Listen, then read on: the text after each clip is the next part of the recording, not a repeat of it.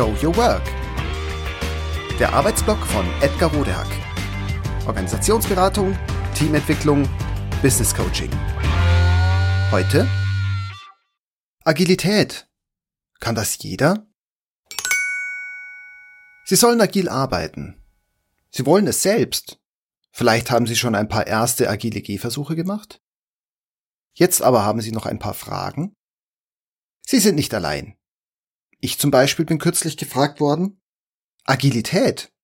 Kann das jeder? Einzelne Menschen müssen nicht agil werden. Sie sind es nämlich schon. Jede und jeder von uns. Agil heißt nämlich lernen oder besser noch erfolgreich anpassen. Und wenn Menschen etwas können, zumindest grundsätzlich, dann das. Die Antwort lautet deshalb ja, Agilität kann jeder. Und zwar ohne, dass dazu viel getan werden müsste oder gar getan werden kann.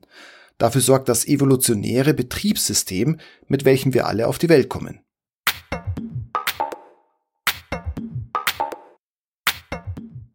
Eine der zentralsten Prinzipien der Agilität ist der PDCA-Zirkel, auch bekannt als Deming-Kreis.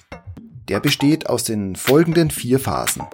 Erstens Planning, zweitens Doing, drittens Checking bzw. Studying und viertens Adjusting bzw. Acting. Diese Phasen wiederholen sich ständig, also tatsächlich unendlich. Ausschließlich alle agilen Arbeitsrahmen folgen diesem Zyklus, sei es nun Kanban, Design Thinking, DevOps oder besonders natürlich Scrum. Das ist sehr intuitiv und entspricht unserer grundsätzlichen Lebenserfahrung, weshalb sich agile Arbeitsweisen sehr schnell vermitteln lassen. Trotzdem tun sich Gruppen von Menschen, also Teams, Abteilungen und Firmen oft schwer damit, sich nach diesem Prinzip zu strukturieren, zu organisieren und also danach zu arbeiten. Warum ist das so?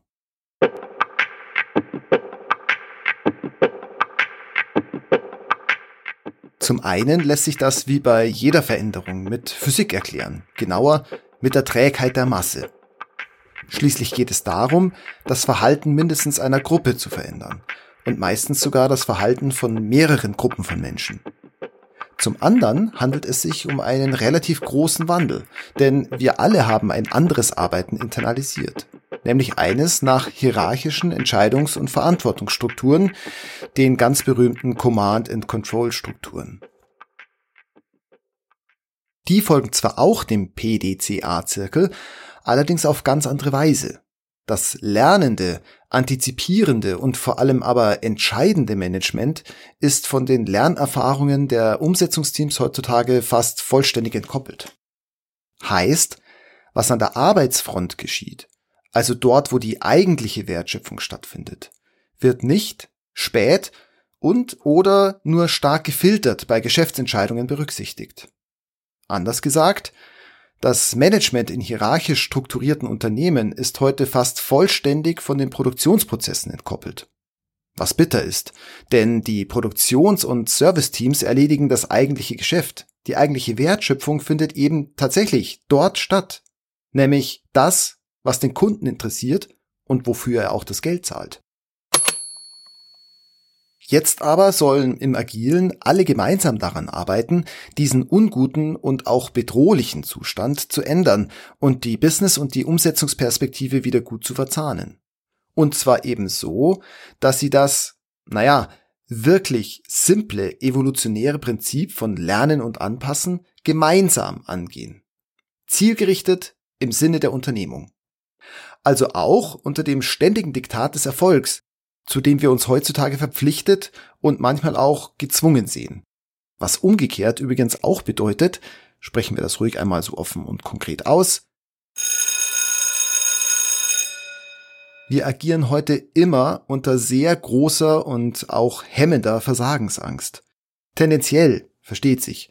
Trotzdem hemmt uns das auch in der Veränderungsarbeit.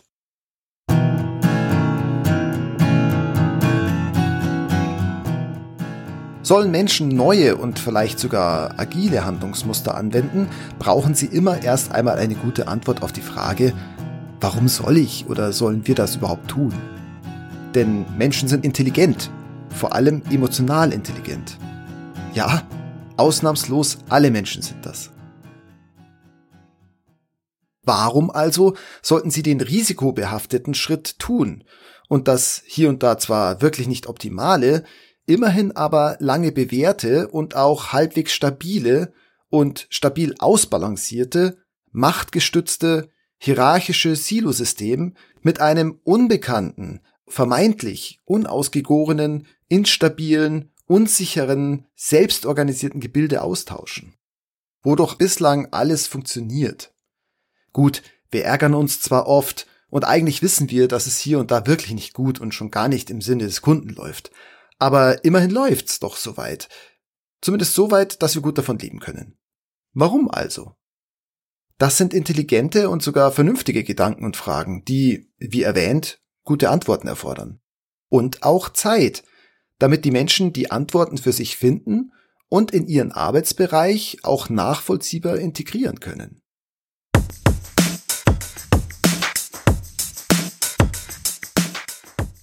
Einzelne Menschen und auch Gruppen von Menschen, also zum Beispiel Organisationen, gehen immer dann neue Wege, wenn sie merken, dass sie mit dem, was und wie sie es bislang getan haben, nicht mehr weiterkommen.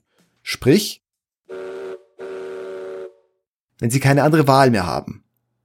Menschen müssen also die aktuelle Situation als echte Krise empfinden, die sie wirtschaftlich oder sonst wie existenziell bedroht, zum Beispiel in ihrem Selbstbild. Ob einzelne Teams oder Unternehmen agil werden, hängt daher von der jeweilig spezifischen Situation und vor allem vom Reifegrad der Unternehmung ab. Im Unternehmen gibt es zu jeder Zeit viele unterschiedliche Perspektiven und Stände, was das anbelangt. Es werden sich immer Menschen finden lassen, die in agiler Hinsicht etwas weiter sind als andere. Doch weil Agilität eine Antwort auf eine allgemeine Entwicklung ist, auch, aber nicht nur am Markt, ist eher wahrscheinlich, dass es früher oder später in einer Organisation zur Weiterentwicklung in Richtung Agilität kommen wird. Befördert durch den stärker werdenden externen Druck, heute also des vor allem digitalen Wettbewerbs. Dieser Hinweis scheint mir deshalb besonders angebracht.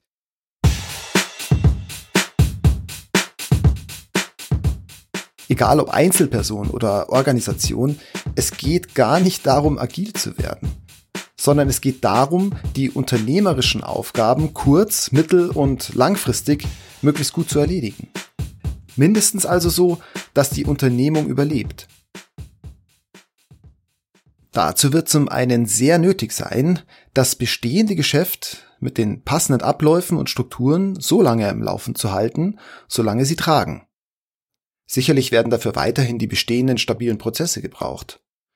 Mit der Zeit und dann immer dringender werden Unternehmen aber auch Veränderungen am Markt schneller zu antizipieren haben, als sie es heute tun und auch in der Lage sind zu tun.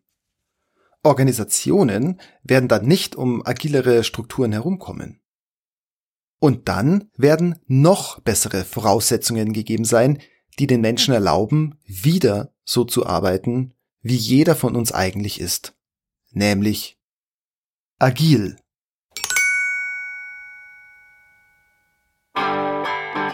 Das war Show Your Work. Der Arbeitsblock von Edgar Rodehack. Organisationsberatung, Teamentwicklung, Business Coaching.